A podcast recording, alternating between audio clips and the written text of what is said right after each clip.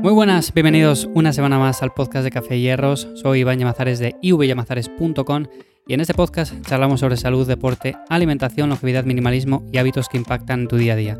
Bueno, sé que todavía no es septiembre, sé que estamos en el último día de agosto, pero aunque es día 31, mañana es día 1 de septiembre, y sé que normalmente por estas fechas empieza un poco la bajona, porque eh, se termina en parte el verano, se terminan para muchos las vacaciones.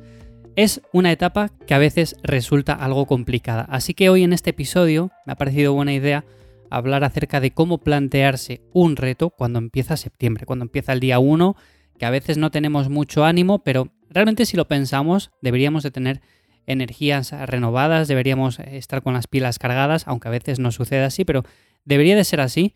Y la propuesta que te traigo hoy básicamente es relacionada con un reto en cuanto a ganar salud, en cuanto a ganar vitalidad, estar más activo, ser por ejemplo una persona que se haya planteado muchas veces el voy a ponerme a hacer ejercicio físico, pero que o nunca le encuentra el momento, nunca le encuentra el lugar, quizás nunca tiene tiempo o hablamos de que no tenemos tiempo, aunque realmente es cuestión muchas veces de prioridades. Bueno, en definitiva, creo que la forma en la que te voy a plantear este tipo de reto se puede hacer de forma sencilla, luego te voy a dar un ejemplo, al final lo puedes adaptar a tu caso en concreto porque igual tú tienes planes diferentes con respecto a lo que quieres conseguir o lo que no, pero bueno, te voy a dar un ejemplo y cómo yo lo haría en este caso, o sea, cómo enfocaría este tipo de retos para empezarlos a partir de mañana.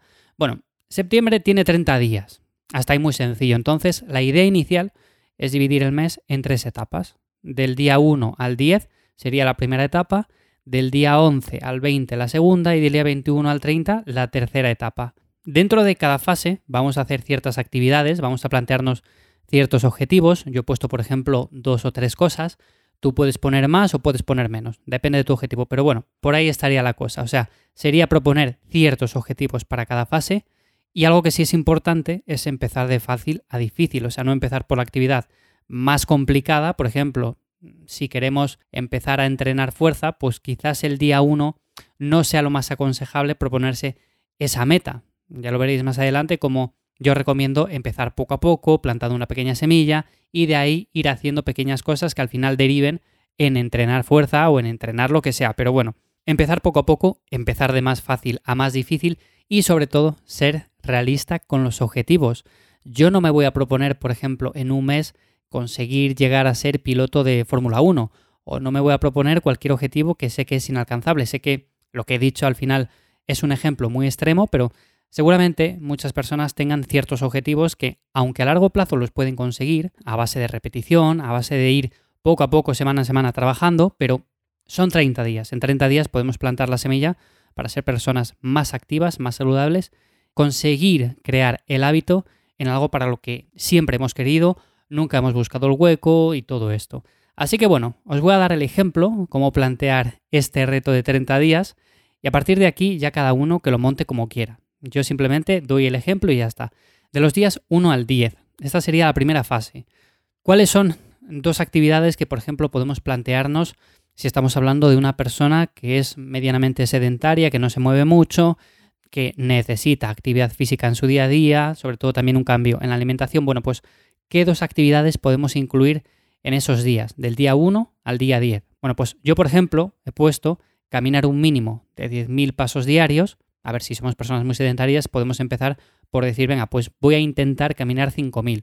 Pero como el estándar está en eso, está en 10.000, venga, he puesto 10.000 y además he puesto escribir en un diario las sensaciones que tenemos según van pasando los días. O sea, no solamente caminar o intentar tener esa actividad diaria, sino también escribirlo para interiorizarlo mucho más, para ser conscientes de que nos está haciendo bien, nos está ayudando y seguramente con esto creemos un hábito mucho más fuerte. A partir de aquí, entraríamos ya en la fase media, que se compone de los días 11 al 20. ¿Qué actividades he incluido aquí? Bueno, por supuesto, no lo he dicho, pero las actividades de la fase 1 se mantienen, o sea, en esta fase 2 haríamos las actividades de la fase 1, que serían caminar un mínimo de 10.000 pasos diarios o movernos mucho y escribir en un diario las sensaciones, y también añadiríamos otras dos, como son, por ejemplo, preparar al menos dos comidas del día, más que nada para ser conscientes de lo que estamos ingiriendo, de la comida que elegimos en el supermercado. No vale simplemente con ir a un plato preparado, por muy bueno que esté.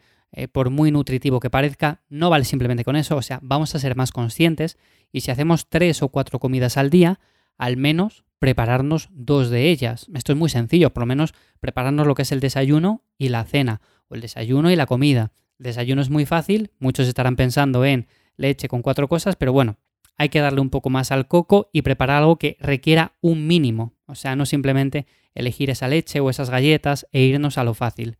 Y luego, otra de las cosas que vamos a añadir en esta etapa sería entrenar al menos tres veces por semana. Entrenar fuerza con nuestro peso corporal, en un parque, con unas mancuernas que tengamos, con una barra, discos, con lo que sea, ir al gimnasio, pero al menos vamos a plantearnos esas tres veces por semana.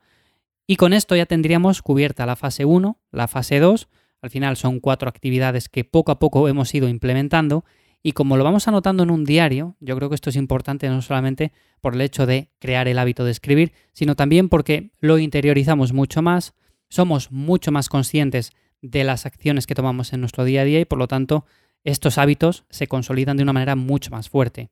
Bueno, y por último nos iríamos a la fase 3, que sería de los días 21 a 30. Aquí he incluido otras tres actividades, como digo, podéis incluir una, dos, tres, yo he incluido más o menos dos, y aquí en esta última fase he incluido tres. La primera de todas, bueno, lo dicho, en esta última fase también incluimos las de las fases anteriores, pero también añadiríamos apagar el teléfono durante una hora antes de ir a la cama y al despertar, o sea, antes de irnos a la cama, una hora antes, le apagamos y al despertarnos, en lugar de ser lo primero que miremos el teléfono móvil, mirar Instagram, mirar Twitter, mirar lo que sea, bueno, pues en lugar de eso, lo que vamos a hacer es apagarlo durante una hora al despertarnos y antes de acostarnos, una hora también lo apagamos. Esa sería una de las actividades. Luego, otra, muy sencilla también, leer al menos 10 o 15 minutos algo que nos apasione. Si nos apasiona el entrenamiento, pues el entrenamiento. Si nos apasiona eh, la astrología, pues la astrología. Si nos apasiona el marketing, pues el marketing. Si nos gusta leer una novela de lo que sea, pues también. O sea, todo eso valdría. No quiere decir que haya que leer algo en concreto, un libro en específico, no. Simplemente vamos a crear el hábito de leer con 10-15 minutos diarios, que es algo que podemos dedicar todos. Y luego, por último, he añadido también probar a darnos al menos una ducha de agua fría. Esto no hace falta que lo hagamos todos los días, en esta fase, pero sí que al menos probar un día a darnos esa ducha, si nunca lo hemos hecho antes, empezar poco a poco y también anotar las sensaciones para ver si nos gusta, si no nos gusta. Yo recomiendo que ahora que está haciendo todavía bastante calor, si además cumplís con el entrenamiento, con la actividad diaria, con todo eso, bueno, pues después de toda esa actividad, si nos damos una ducha de agua fría, nos vamos a sentir mucho mejor. Y a partir de ahí ya escribimos en un diario, porque si lo escribimos antes, Igual tenemos todavía unas sensaciones raras, no queremos hacerlo y escribimos cosas como que no nos apetece hacerlo mucho y demás. Pero bueno, si lo hacéis después, seguro que las sensaciones van a ser buenas. No quiere decir, como digo, que lo tengáis que hacer todos los días, pero simplemente una experiencia más. Y hasta aquí sería el reto de los 30 días. Al terminar, lo más importante es sacar conclusiones y anotar las sensaciones en el diario. No quiere decir que todas las cosas que hayamos implementado vayan a seguir con nosotros, aunque yo he puesto ejemplos de cosas que sí que deberíamos hacer. A ver, la ducha de agua fría es simplemente una experiencia más.